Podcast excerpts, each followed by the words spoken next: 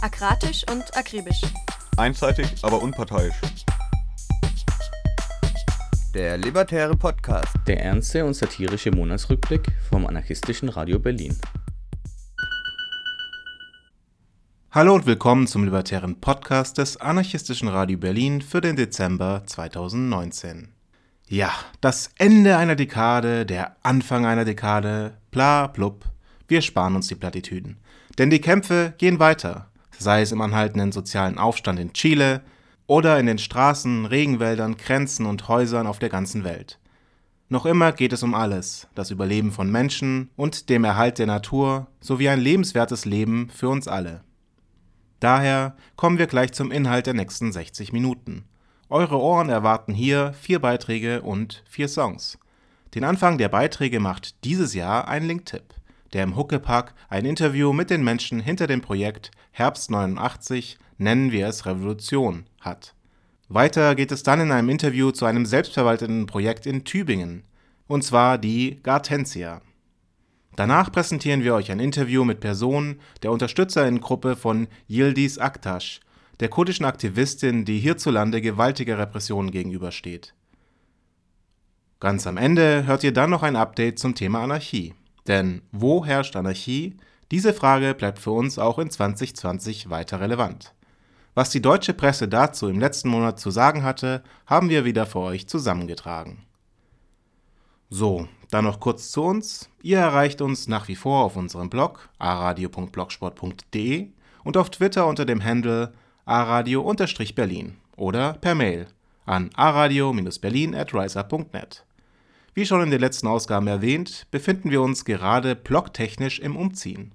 Es sind noch nicht alle Kisten gepackt bzw. das komplette Archiv hochgeladen, aber es wird. Neues dazu erfahrt ihr dann nach wie vor auf unserem bisherigen Blog aradio.blogsport.de.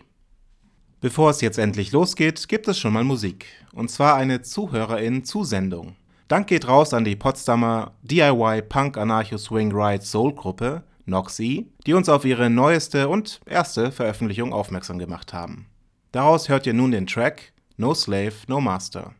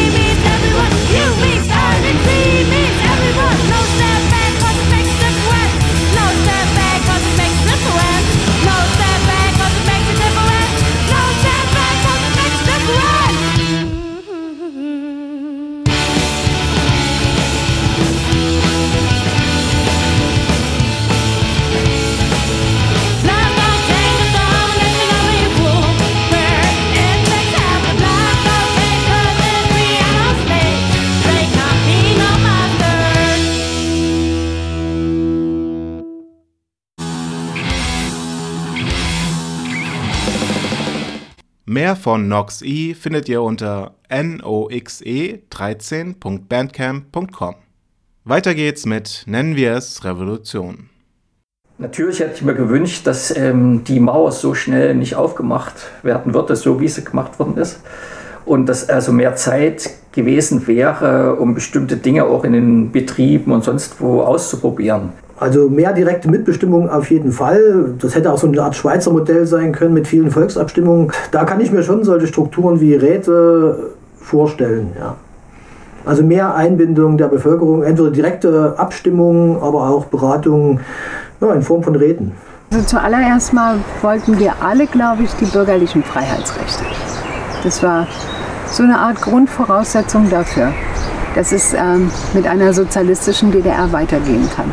Natürlich äh, ging es nicht um eine, äh, einen Anschluss an die Bundesrepublik, sondern es ging darum, die DDR ähm, neu zu gestalten. Ja, ich, ich finde es wahnsinnig traurig, dass so viele tolle, so, so viel tolles Engagement letztendlich auch zerstört wurde. Und die Motivation der Leute, die ähm, im Herbst 89 auf die Straße gegangen sind, das ist mir nicht so, mir nicht so klar. Ich befürchte, dass sehr viel mehr vielleicht eine schnelle Einheit und schnellen Konsum wollten, als wir uns das vorgestellt haben. Also ich wollte natürlich niemals niemals im westlichen System gelebt haben in meinem Leben. Ja? Das und das darf, dürfen nicht mehr weiter existieren. Ne? So die Repressionsorgane, die staatlichen, ne? so Arbeitszwang, ähm, solche Sachen. Ne? Eigentlich ein Ausbau von so Versuchen einer basisdemokratischen, manche würden sagen rätedemokratischen Struktur tatsächlich wünschenswert gewesen und wäre auch das naheliegendste gewesen. Wie ihr sicher mitbekommen habt, hatte das 30-jährige Jubiläum der sogenannten Friedlichen Revolution im vergangenen Jahr Hochkonjunktur. Festlichkeiten und Artikel, Hörfunksendungen, Dokumentar- und Spielfilme erinnerten an das Ende des Staates, dessen real existierender Sozialismus doch nicht so real war. Die Erzählungen der bürgerlichen und staatstragenden Geschichtsschreibung handelt dabei von unzufriedenen BürgerInnen, die endlich Reisefreiheit, Kapitalismus und den Anschluss der DDR an die BRD forderten. Herauszustellen, dass dieses Narrativ zumindest unvollständig und teilweise falsch ist, hat sich ein kleines Filmprojekt namens Nennen wir es Revolution aus dem Umfeld des Netzwerk Ost und der Zeitschrift Telegraph zur Aufgabe gemacht. Dabei wurden linke Aktivistinnen aus der DDR-Opposition zu ihren Erlebnissen und Ansichten zum Herbst 1989 befragt einen kleinen Ausschnitt davon habt ihr gerade gehört. Wir haben Jan und Dietmar getroffen und sie gebeten, ihr Projekt kurz vorzustellen. Ja, Dietmar und ich haben uns quasi gefunden äh, aufgrund einer Einladung, was aus dem Netzwerk Ost letztes Jahr entstanden ist, im, im Herbst, ein Vorbereitungskreis in Berlin, der zum Thema Herbst 89 von Bildung, Infoveranstaltungen, vielleicht sogar eine Organisierung äh, sich treffen wollte, eingeladen wurde und wir, die sich dann quasi im Herbst das erste Mal getroffen haben und wir hatten da die Idee, dass wir ein Filmprojekt gerne machen würden. Ähm, kurze YouTube-Videos, eine Viertelstunde, um das vielleicht jüngeren Leuten das Thema irgendwie zugänglich zu machen und irgendwie auch ähm, linken Personen aus der DDR-Position die Möglichkeit zu geben, in so ein Zeitzeugen-Formatgespräch eben äh, ihre Sicht der Dinge äh, mitzuteilen, da wir festgestellt haben, dass quasi so die gängige Erzählung eher nur äh, damals die Ausreiser sowie auch äh, eher Bürgerrechtler und Rechtlerinnen, die sich, sage ich mal, nach rechts entwickelt haben, die so das, das gängige Medienbild dominieren. Genau, und deswegen haben wir äh, verschiedenste Leute aus der Opposition interviewt und haben erstmal da sieben Zeitzeugen-Interviews durchgeführt. In den Interviews kommen unterschiedliche AkteurInnen der ehemaligen DDR-Opposition zu Wort. Das Spektrum reicht dabei von RätekommunistInnen über AntifaschistInnen bis hin zu einem Pfarrer. Also wir haben primär, muss man sagen, also primär linke Leute interviewt. Also wir sind, das ist der, auch der Ansatz gewesen zu sagen, dass es gab halt auch äh, in, der, also in der DDR-Opposition oder in Oppositionszusammenhängen und in Oppositionsgruppen viele Leute, die eine linke Position vertreten haben, mit dem Ansatz, also dass, äh, also links von der SED, die mit dem Ansatz zu sagen, die, das, was in der DDR existiert, ist kein Sozialismus und äh, die äh, Hoffnung und Vorstellung entwickeln oder äh, entwickelt haben oder äh, dafür eingetreten sind, eine Form von einer linken Alternative zur DDR, äh, zu, also zu, nicht zur DDR, sondern zur SED-regierten DDR zu schaffen. Und das ist ein ziemlich breites äh, Spektrum. Also es geht äh, zum einen von äh, Leuten, die 1987 die erste Antifa unabhängige Antifa-Gruppe in der DDR gegründet haben, über äh, linke Marxisten, die in eine Opposition geraten sind zur SED. Ein Pfarrer junge Leute, die irgendwie gefühlt links waren, aber vielleicht in der Wende noch nicht wirklich so ein ausgeprägtes Ideologiebild im Kopf hatten. Und man kann sagen, das Spektrum, wie gesagt, zwischen, also es ist zum einen vielleicht Leute, die, wo man sagen würde, das könnten Anarchisten oder das sind Anarchisten oder so und Punks und bis hin zu äh, Marxisten und äh, äh, äh, ähm, Rätekommunisten oder so. Also so, das ist das Spektrum so. Und ein Pfarrer aber der auch äh, aus meiner Sicht halt eher eine anarchistische Position vertritt. So. Damit die Gespräche einigermaßen strukturiert ablaufen und für die HörerInnen besser vergleichbar werden, haben sich die beiden Videoaktivisten einen kurzen Fragekatalog ausgedacht. Ja, wir haben versucht, immer dieselben Fragen zu stellen, um auch so ein bisschen eine Vergleichbarkeit bei den Interviews herzustellen. Und ich glaube, wir folgen einer Logik von der Frage her, ähm, wo die Personen im Herbst 1989 waren, wie waren sie organisiert, was sagen sie so zur ähm, Geschichtsbild von Mauerfall und Einheit, was nur erzählt wird. Ja, der Hintergrund ist einfach, dass wir also es eher auch so einen, einen Teil von linker Opposition äh, gab in der DDR, die in der heutigen Geschichtsschreibung überhaupt nicht mehr vorkommt und äh, heutzutage eben halt ein gewisses Geschichtsbild vermittelt wird, dass die Menschen halt äh, mehrheitlich halt auf der Straße waren, um, ja klar, die SED zu stürzen, aber eigentlich äh, den Leuten ging es dann, und dass es den Leuten angeblich auch so um Mauerfall und deutsche Einheit ging und dass die Leute dafür auf die Straße gegangen sind. Und dass aber das so war, dass äh, bis in den Herbst äh, und teilweise auch bis in den Winter hinein große Teile der politischen Aktivisten, würde man ja heute sagen, Aktivisten oder äh, DDR-Oppositionelle oder ähm, Revolutionäre oder so, dass die in keinster Weise für deutsche Einheit waren und in keinster Weise äh, für den Mauerfall eingetreten sind, so, so konkret und primär, sondern dass es den überwiegend um eine sozialistische Reform der DDR ging. Also eine wirklichen Sozialismus, einen wirklichen Sozialismus in der, in der DDR zu schaffen, also so einen gewissen, so einen, so einen politischen dritten Weg oder einen anderen Weg oder einen neuen Weg zu bestreiten, emanzipatorisch, freiheitlich, in großen Teilen auch mit äh, basisdemokratischen oder rätedemokratischen Ideen im Kopf. Und diese äh, Gruppen sind fallen in der heutigen Berichterstattung, Geschichtsschreibung, diese Ideale fallen komplett hinten runter, aus gutem Grund. Das ist ja, muss man sich ja nicht wundern, dass sowas äh,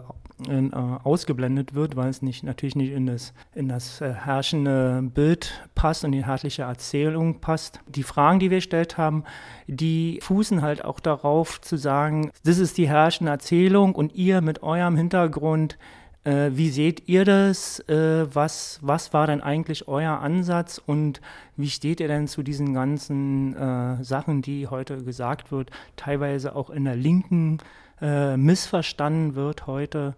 Und genau, und danach haben wir unsere Fragen eigentlich äh, äh, zusammengestellt. Die Antworten der Zeitzeuginnen fielen dabei recht unterschiedlich aus. Klar hat doch jede Person ihre eigenen Erfahrungen gesammelt. Einig waren sich jedoch alle, dass das vorherrschende Geschichtsbild über den Herbst 1989 zumindest als lückenhaft bezeichnet werden muss und die AkteurInnen der ersten Stunde eigentlich andere Ziele im Blick hatten als einen Anschluss der DDR an die kapitalistische Bundesrepublik. Auch die Gefahr einer gespaltenen linken Bewegung und was wir heute von den damaligen AkteurInnen lernen können, bewegt einige der damaligen AktivistInnen noch heute. Na, für mich so ein bisschen die Quintessenz ist, wir haben ja Leute äh, aus verschiedenen Städten auch interviewt, jetzt Lena, äh, Jena, Leipzig, Potsdam, Berlin und so weiter.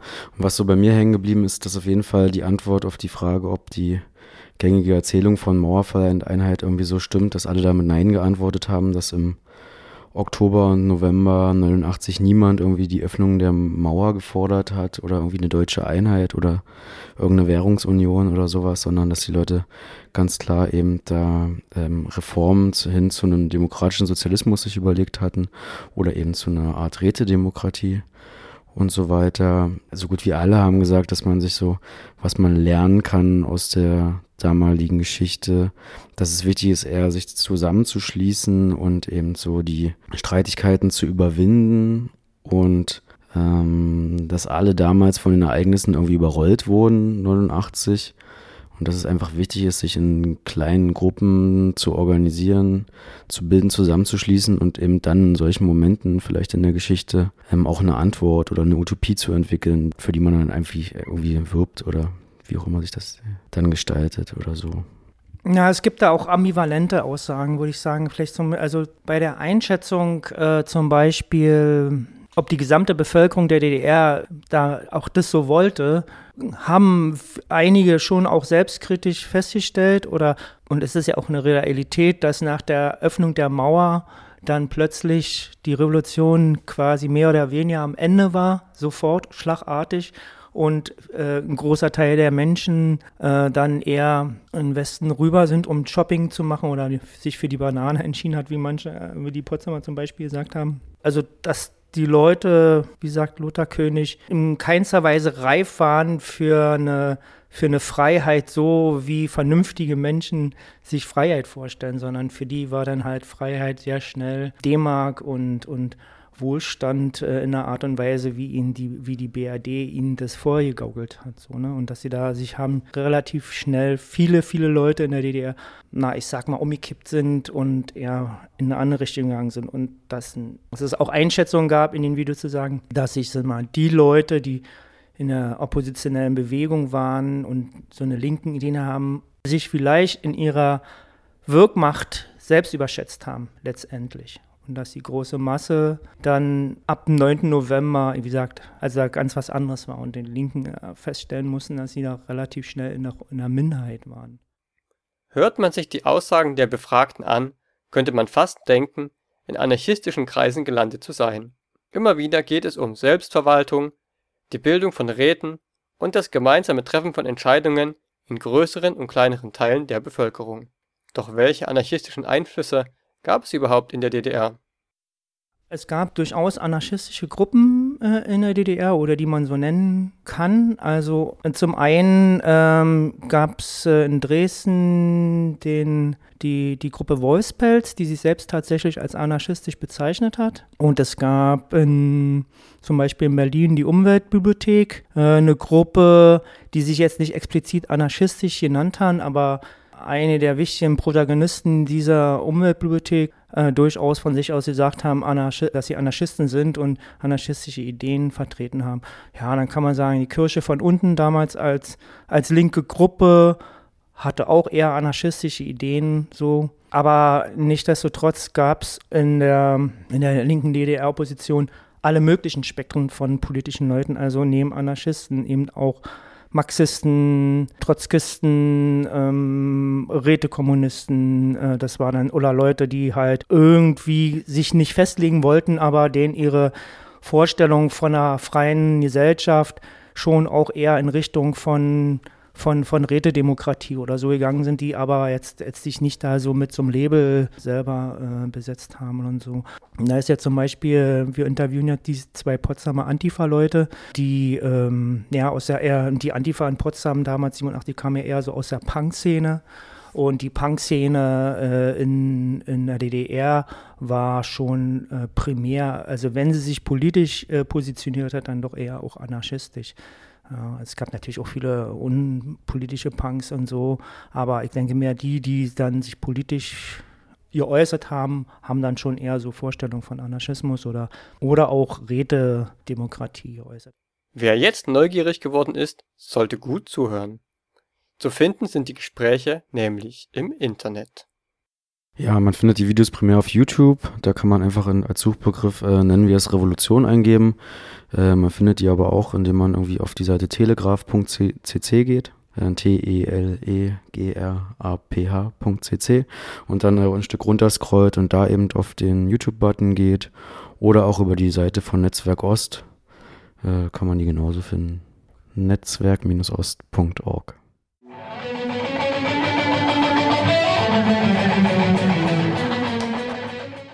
Also, ihr habt's gehört. Den Link zum YouTube-Kanal findet ihr auch auf unserer Website oder auf telegraph.cc. Dort gibt es inzwischen auch alle Gespräche direkt zum Anhören. Und wenn ihr noch mehr wissen wollt, möchten wir euch die Telegraph Sonderausgabe zum Herbst 89 ans Herz legen. Dort kommen auf über 200 Seiten einige linke Akteurinnen von damals nochmal ausführlich zu Wort. Infos zur Sonderausgabe und einige der Artikel findet ihr auf telegraph.cc.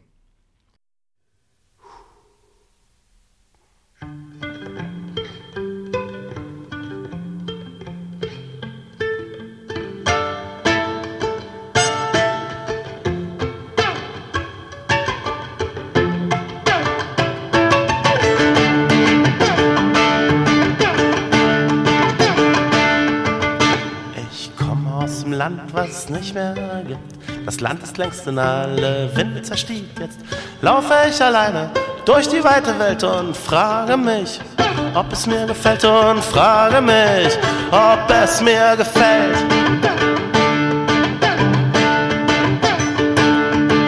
Um meinen Hals geknotet war ein rotes Nylontuch.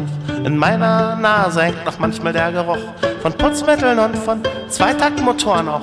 Die Geräusche hallen nach in meinen Ohren.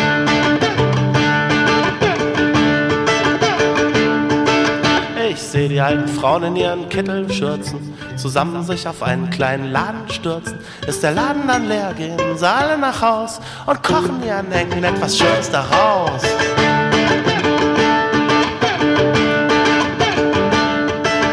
Ich hab damals noch nie ein Graffiti gesehen. Falls es welche gab, blieben die nicht lange stehen. Wie ich das fand, braucht ihr nicht zu fragen. Es war eben so, mehr kann ich nicht sagen. Das Land war eingezäunt und aufgeräumt. Von Gummibärchen habe ich geträumt. Im Fernsehen konnte ich die Gummibärchen sehen. Ein Stückchen Westen schien rüber zu wehen.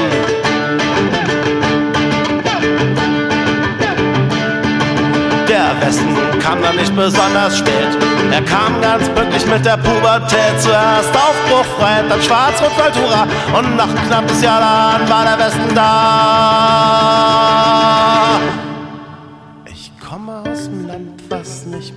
Gibt. Das Land ist längst in alle Winde zerstiebt. Jetzt laufe ich alleine durch ein Großwestdeutschland. Krieg romantische Gefühle, sehe ich ne kaputte Wand.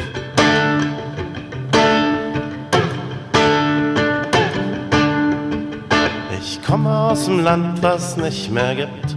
Das Land ist längst in alle Wände zerstiebt. Jetzt laufe ich alleine durch die weite Welt und frage mich, ob mir das gefällt und frage mich, ob mir das gefällt.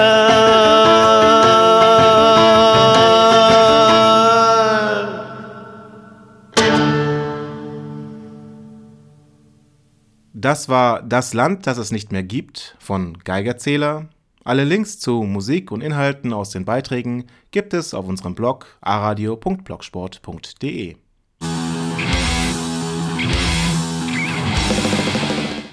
Jetzt geht es nicht wieder in die Vergangenheit, dafür aber Richtung Süden, nach Tübingen.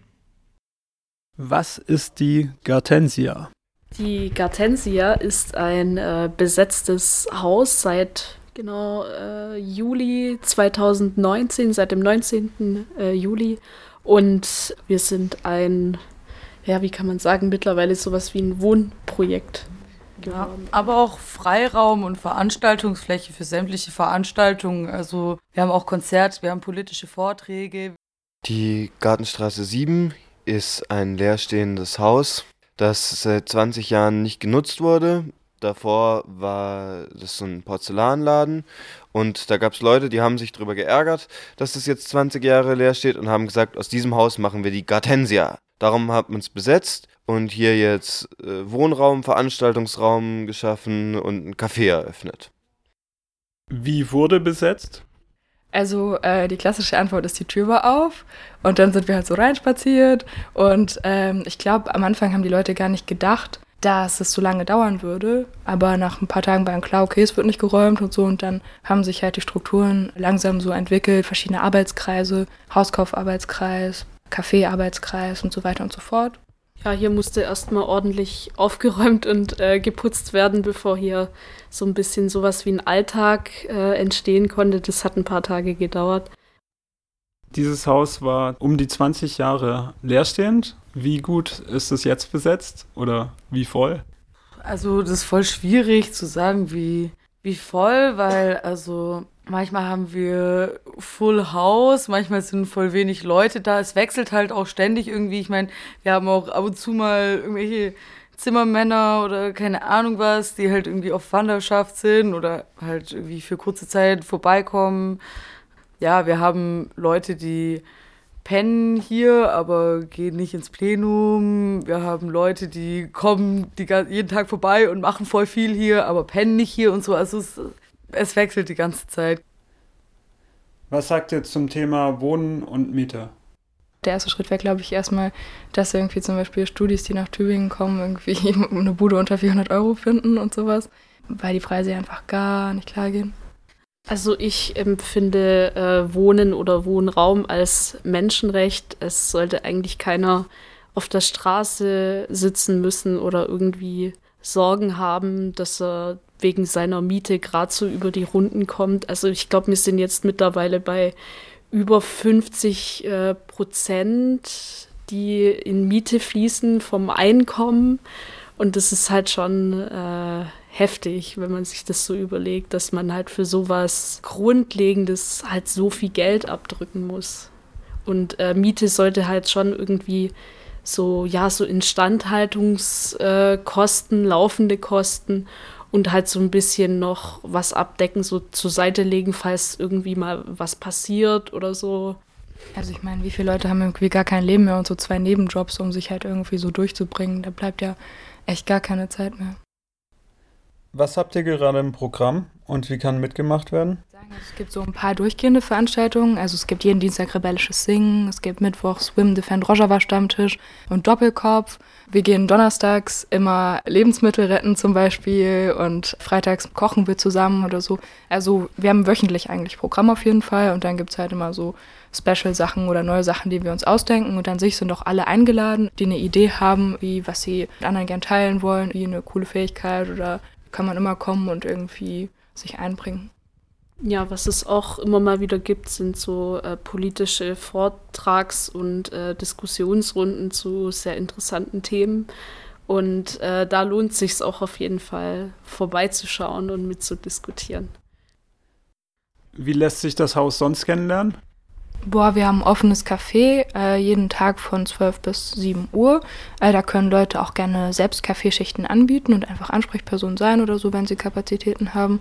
Sonst einfach in die Veranstaltungen, einfach ins Haus reinschauen. Ich meine, wir haben eigentlich immer Tür auf. Das war so ein bisschen Running Gag, als wir Tag der offenen Tür hatten, weil eigentlich sind unsere Türen immer offen.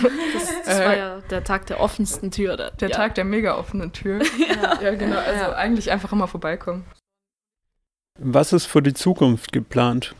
Wir haben das Ziel, dieses Haus zu kaufen, also die Besetzung zu legalisieren und hier ein Wohnprojekt zu errichten. Hier könnte Wohnraum für 20 Leute entstehen, während das Café unten als Umsonst-Café, als geldfreier Raum äh, in einer Gesellschaft, in der alles immer nur über Geld funktioniert, erhalten bleiben würde und oben günstigerer Wohnraum entstehen könnte, als es in Tübingen so üblich ist. Das würden wir realisieren gemeinsam mit dem Mietshäuser-Syndikat das ist ein Zusammenschluss von verschiedenen Hausprojekten, wo eben viele Besetzungen legalisiert wurden und man Häuser in BewohnerInnenhand äh, schaffen kann, mit denen wir auch im Kontakt stehen und mit denen zusammen es den Plan gibt, dieses Haus zu erwerben. Was ist dein oder euer persönlicher Wunsch für das Haus? Na, dass hier sozialer Wohnraum entsteht auf jeden Fall. Also das wäre schon richtig fett dass hier äh, auf jeden Fall ein cooles äh, Projekt äh, draus wird und das mit tollen Menschen gefüllt wird, die auch was daraus machen möchten. Und das ist einfach auch ein Projekt äh, mit Zukunft ist. Ja, ich wünsche mir auch einfach, dass ein richtig schöner Freiraum und irgendwie auch Safe Space draus wird, wo wir coole politische Aktionen machen können, schöne Konzerte veranstalten können, uns künstlerisch austoben können, geil kochen etc. Ja. Wie geht's weiter? Es ist gerade fraglich, was mit dem Haus passiert, weil da eben Verhandlungen laufen und man nicht weiß, was jetzt genau sein wird.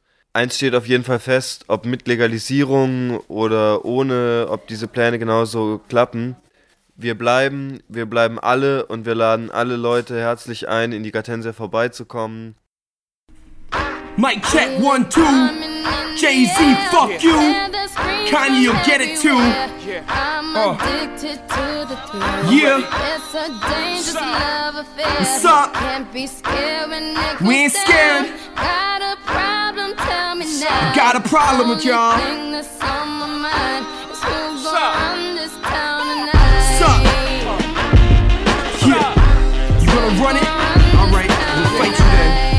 Uh. Remix. We are, yeah, I said it, we are. Rip apart this nation, don't pledge no allegiance. Sketch off fatigues are all black, everything. Black blocks masked up, all black, everything. The rock ain't really riding. Why they act like militants? Fuck Jay Z, he's only bout making millions. Rockefeller pyramids, Illuminati label. He don't give a fuck about you, only bout his paper. I'm calling you out now while I'm rhyming on your track. You jacked our image and then you try to sell it back. But you just talking nonsense, real content is zero. You act promoting poison while you posing like a hero. And we know Life's a game, but it's not It ain't fair. fair. I break the rules, so I don't care. I don't care. I keep doing Uh, breaking your laws. Suck. Suck. mile. Almost there, don't give up now. Don't give up.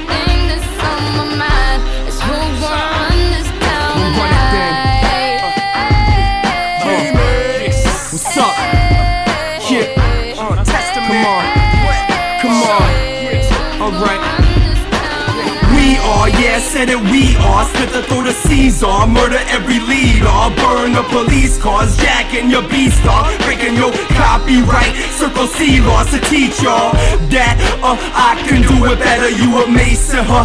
I guess that's why they sell you. Fuck your label. I'ma ride on these Rockefellers, standing tall against your rain, dissing you just for the pleasure. And you're right, I ain't spending no cake, walking in the debt, spending money that I don't make. Uh, my whole team's dead broke, so it's class war. You rich fucks about to get choked. Life's a game, but it's not fair. I break the rules, so I don't, I don't care. So I keep doing my own thing. My own thing. Walking tall against the rain. Against the rain. Victories within the mile. We're winning. Almost there, don't give up now. Never give up. Only thing that's on my mind is who gonna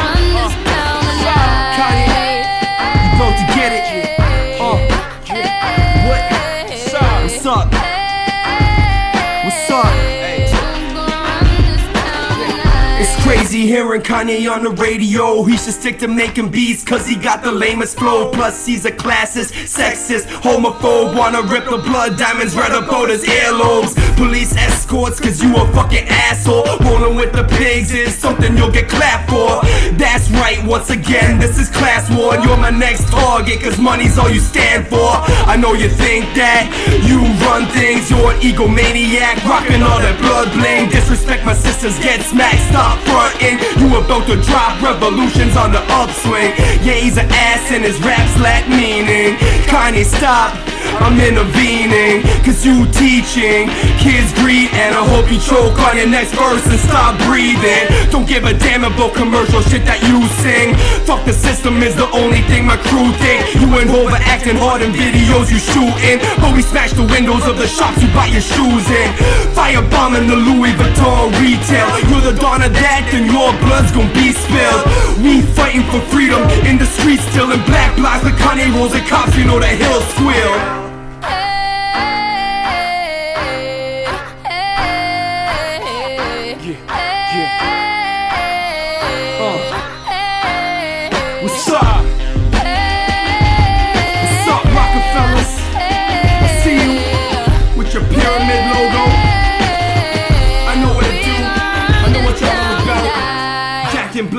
Imagery. Then putting Mao on your back, Jay Z. Who the fuck do you think you are? Fuck you. What's up? Das war Run This Town von Test Their Logic, zu finden unter crimethink.blogsport.de. Jetzt kommen wir zu einem Interview mit Personen der Unterstützerinnengruppe von Yildiz Aktaş. Die Anbiederung der Bundesregierung an das türkische Regime reißt, wie wir immer wieder feststellen müssen, nicht ab.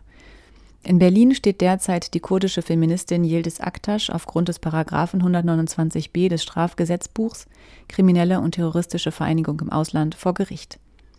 Im türkischen Staatsgebiet wurde sie mehrfach wegen mutmaßlicher Unterstützung der PKK inhaftiert und gefoltert. Zum ersten Mal im Alter von zwölf Jahren. Seit 2012 lebt sie nun in Deutschland mit Asylbewilligung. In diversen Sendungen anderer freier Radios und Zeitungsartikeln wurden die Hintergründe des Prozesses gegen Yildiz bereits ausführlich geschildert. Ihr findet sie auf der Website der Unterstützungsgruppe freiheit-yildiz.com oder sucht bei freieradios.net nach Yildiz.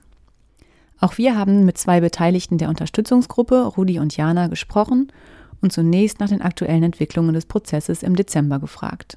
Jetzt beim allerletzten Prozess ging es vor allem um Telekommunikationsüberwachung. Ähm, und da, das war auch eine super absurde Situation, weil dann so die ganzen privaten Gespräche vorgelesen wurde, wo man sich eigentlich nur so dachte, so, okay, was ist daran jetzt ähm, eine Straftat so? Und also so irgendwelche, ja, auch random Telefongespräche, die halt auch, ja, einfach so sehr privat waren und dann so öffentlich geteilt wurden. Und dann, was am gleichen Prozesstag noch passiert ist, ist so, ja, es wurde halt vorgelesen, so was eigentlich so verschiedene auch Gewaltsituationen waren jetzt so in dem Leben von Yildiz. Und da ein Taz-Artikel auch dazu äh, hinzugezogen wurde zu einer, äh, einem Angriff, also Nazi-Anschlag, so auf ein Geflüchtetenheim, wo sie halt gelebt hat dem, zu dem Zeitpunkt, wo dann auch nochmal so also diese Absurdität davon so nochmal so deutlich geworden ist, von so, okay, es wird gerade so Feminismus kriminalisiert, wegen was eigentlich?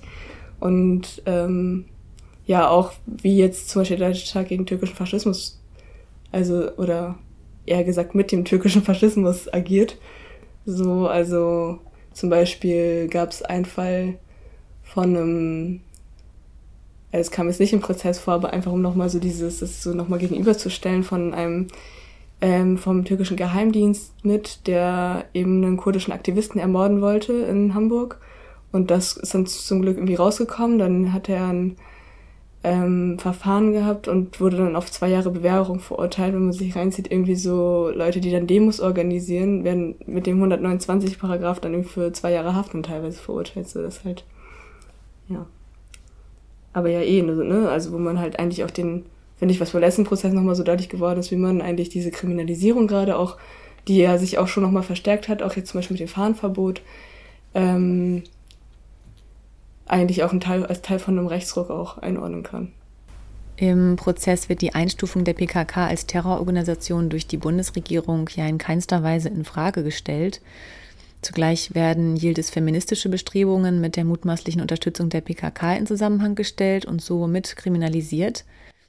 Beweise über die Organisation von Veranstaltungen wie der Fotoausstellung über die drei im Jahr 2013 in Paris ermordeten Kurdinnen Sakine Cansis, Leila Sülemes und Fidan Doğan werden ihr zur Last gelegt. Zu Sakine Cansis hatte Yildiz ja seit ihrer Inhaftierung in türkischen Gefängnissen noch eine starke persönliche Bindung.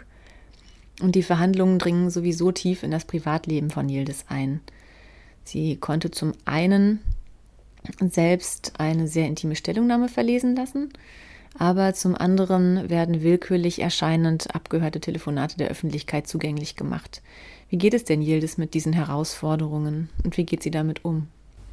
Was schon so ist, dass sie halt im Gericht und im Miteinander auch so immer sehr, sehr stark wirkt und sie meint aber auch, dass ihr gerade so diese Prozessbegleitung und dass da immer, also es saßen auch schon immer so 20 mindestens Leute im Publikum oder jetzt die letzten Male zumindest und dass ihr das auch sehr viel Kraft gibt, dass dann halt Leute dann auch da sind, die mit ihr solidarisch sind.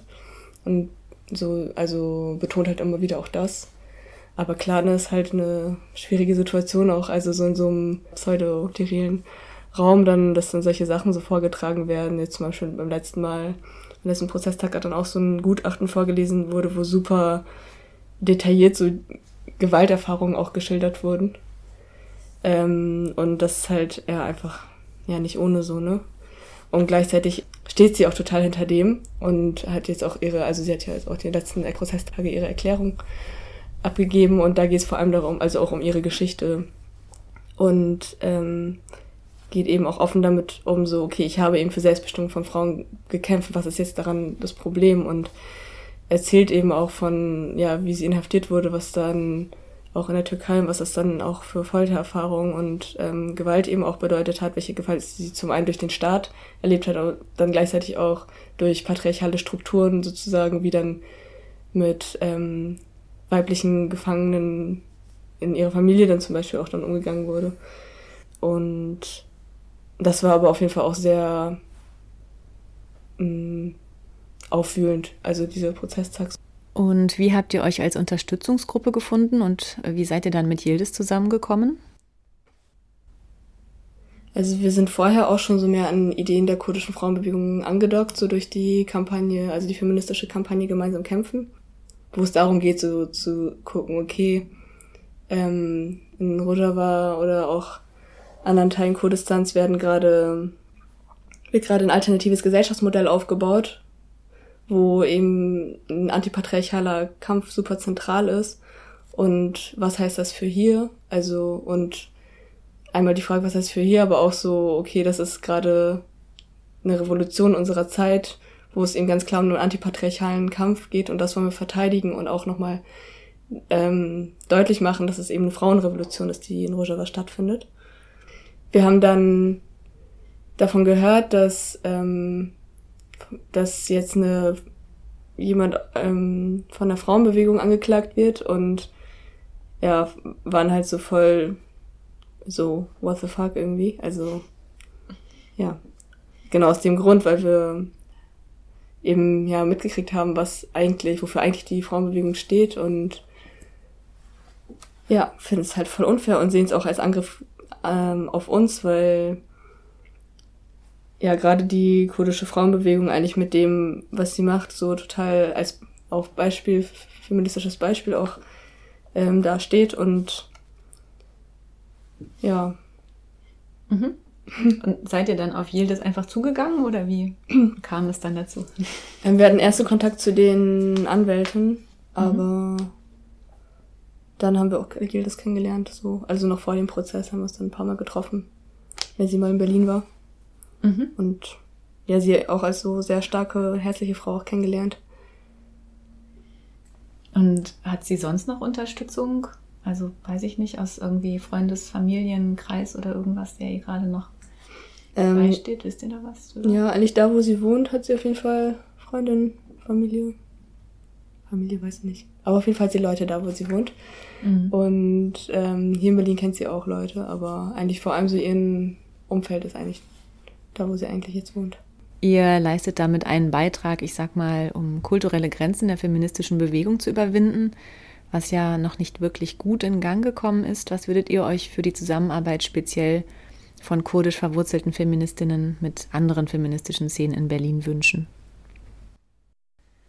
Ja, also eigentlich so wäre es, oder was ja auch schon passiert, auch dadurch, dass zum Beispiel auch Genealogie auch hier Praxis, ähm, also auch es Komitees dazu gibt und so, oder ähm, auch mit den Women Defend Rojava ähm, oder gemeinsame Bildung und so weiter, passiert jetzt schon auch so, dass man so sich zusammen zusammenkommt und zusammen auch an Perspektiven arbeitet und gemeinsam Verständnis auch.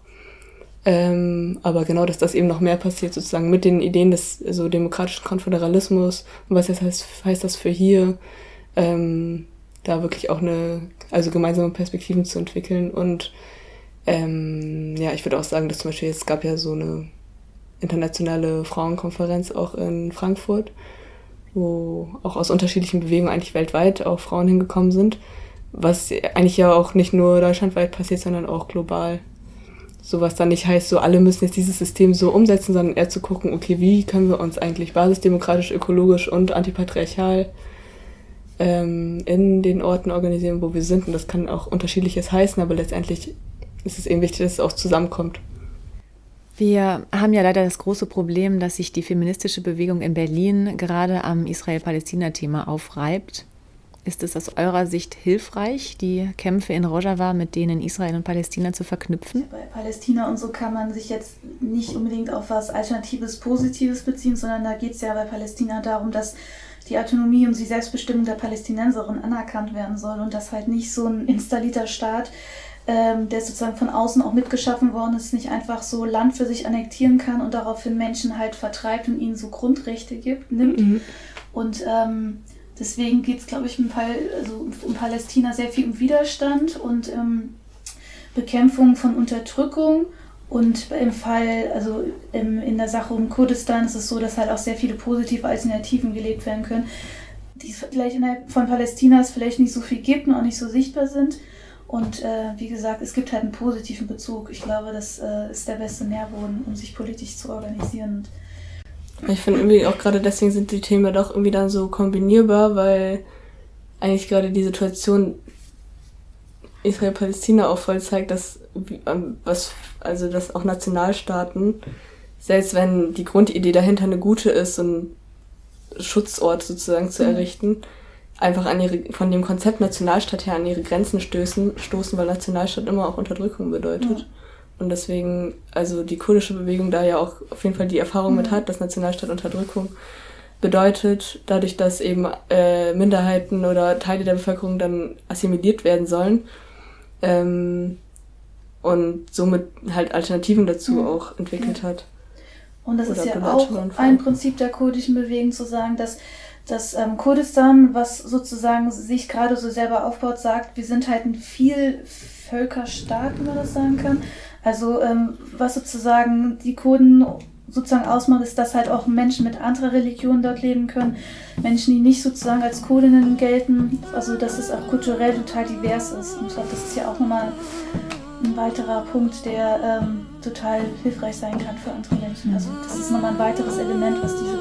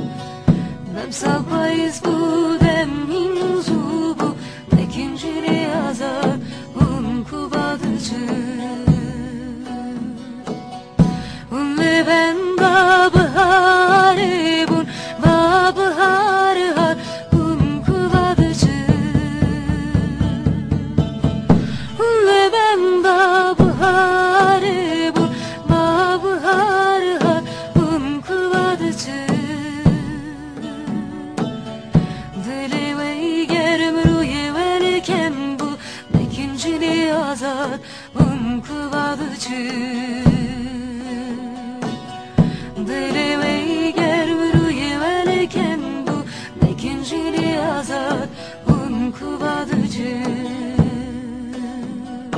Nereye hesare Mekin kuvadıcım Nereye hesare Mekin kuvadıcım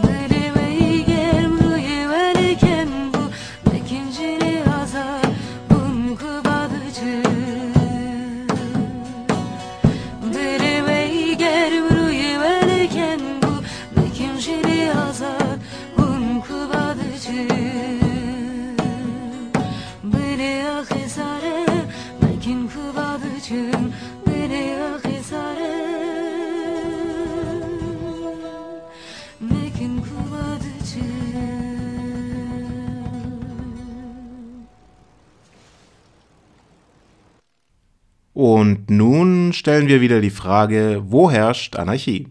Der Fall ist Du erledigt. bist hier nicht der Captain. Das ist hier keiner. Hier herrscht Anarchie. Das Jahr 2019 ging zu Ende, wie es angefangen hatte. Durchdrungen vom immer stärkeren Wirken der Anarchie. Zumindest soweit wir das im deutschsprachigen Medienwald konstatieren konnten. Wie jeden Monat schauten wir auch für den Dezember ganz genau hin. Und siehe da, die Frankfurter Rundschau macht die ganz großen Anleihen und betitelt ihren Artikel mit Der Krieg der fünf Sterne. Bei Star Wars gab's ja eigentlich immer nur den einen, immer wieder neu aufgelegten Todesstern. Aber worauf will die FR hinaus? Inzwischen ist in Rom ein regelrechter Krieg der fünf Sterne ausgebrochen. Zwölf der ursprünglich 112 Grillini-Senatoren und sechs der einst 222 Abgeordneten hat die Bewegung durch Ausschlüsse oder freiwillige Parteiaustritte bereits verloren. Etwa zwei Dutzend weitere Parlamentarier sollen kurz vor dem Absprung stehen. Die Fünf-Sterne-Bewegung in Italien unter Luigi Di Maio ist also am Auseinanderbrechen. Und Di Maio will nun den Rechtspopulisten Paragone rauswerfen lassen. Der angeschlagene Di Maio, der längst um sein politisches Überleben kämpft, wollte mit dem von ihm eingefädelten Ausschluss von Paragone ein Exempel statuieren und Autorität zurückgewinnen. Unter den fünf Sternen herrscht zwar Pluralität, aber keine Anarchie, rechtfertigte er den Rauswurf. Und damit endet die Fünf-Sterne-Bewegung, wie sie begann. Denn was ist Pluralität ohne Anarchie? Eben ein Kasperle-Theater. Nach dem Kasperle-Theater wenden wir uns nun dem Kino zu, dem französischen Kino, um genauer zu sein. Die Süddeutsche widmet der Schauspielerin Anna Karina einen Nachruf. Die dänische Schauspielerin wurde zum Gesicht der Pariser Nouvelle Vague, besonders mit ihren sieben Filmen für Jean-Luc Godard. Für uns interessant ist der Part, wo es um Godards Film Die Außenseiterbande. geht, denn dort herrscht Die reine Anarchie. eine Tanzszene wird zum Ausdruck des Anarchischen. Eine Freiheit wird spürbar, eine Zukunft, ein Glück. Denn bei aller Kritik am Bestehenden ist die Anarchie doch auch immer ein Zukunftsversprechen im Hier und Jetzt. Kulobri.de führt das Thema sogar noch weiter. Und zwar in einer Veranstaltungsankündigung für Gelsenkirchen unter dem Titel Sechstes Sinfoniekonzert. Anarchie, Los geht's mit ziviler Ungehorsam nach Noten. Anarchie, wörtlich Herrschaftslosigkeit, bezeichnet den Zustand gesellschaftlicher Unordnung. Die herrscht auch vor beim Roy Ubu von Alfred Jarry, Ahnherr der Dadaisten. Weiter heißt es Friedrich Gulda liebte die provokativen Auftritte als ewig junges Enfant terrible. Er war ein begnadeter Klassikpianist, aber auch ein bekennender Jazzer, wie man in seinem Konzert für Violoncello und Blasorchester hört. Die Ankündigung endet Der erste Takt von Beethovens erster Sinfonie. Keine Bestätigung der Grundtonart, sondern ein wüster Dominant-Septakkord, der alles aus den Angeln hebt. Muss man mehr sagen zum Erstling des jungen Wilden? Anarchie. Und das Beste an dieser Anarchie? Sie findet am 17. Februar 2020 statt. Es ist also eine vorhergesagte Anarchie. Nicht schlecht.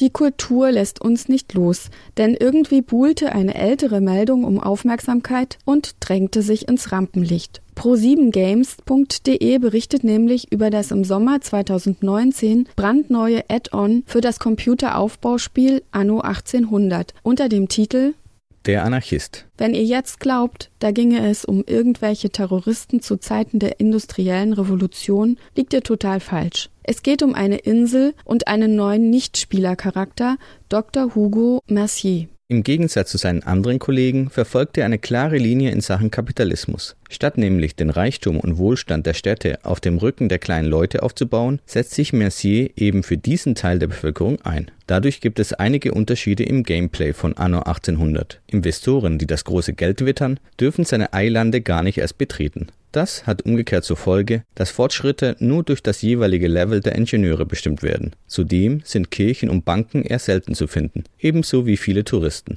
Was spannend beginnt, geht aber schnell den Bach runter, da sich Mercier bei genauerem Hinsehen dann doch als gelehriger Schüler von Orwell entpuppt und den großen Bruder hervorragend nachahmt. Mit entsprechenden Grafiken im Spiel, wo offizielle Transparente zu sehen sind mit dem Schriftzug Anarchie ist der einzige Weg. oder Sprich stets die Wahrheit. Nun ja, da empfehlen wir euch dann doch eher Jules Verne's Die Schiffbrüchigen der Jonathan. wenn ihr einen Roman aus dem 19. Jahrhundert lesen wollt, in dem es um den Aufbau einer anarchistischen Gesellschaft auf einer Insel geht. Zuletzt geht es nochmal, wie fast jeden Monat, in die Schweiz, wo Zürich.ch in Begleitung von Luca Erdös, einem der Inhaber der Rothausbar, in Züricher Leben eintaucht. Die Langstraße, ein Ort, wo Chaos und Anarchie zugleich herrscht, wie er den Zürcher Kreis 4 beschreibt. Das ständige Treiben und die außergewöhnliche Stimmung gefallen mir sehr, sagt der 30-Jährige. Doch nicht alles ist Friede, Freude, Anarchie in der Langstraße. Dies hängt insbesondere mit einem Vorfall Anfang des Jahres zusammen. Die Stadtpolizei installierte ohne Bewilligung an der Apotheke vis-à-vis Überwachungskameras. Diese filmen seither das Geschehen vor der Rothausbar rund um die Uhr. Außergewöhnliche Stimmung, Leute in Bewegung, das klingt gefährlich. Denn wo Anarchie herrscht, gerät alles aus den Fugen. Und dass sich manche davon auf die Polizeigamaschen getreten fühlen, sollte uns nicht weiter verwundern.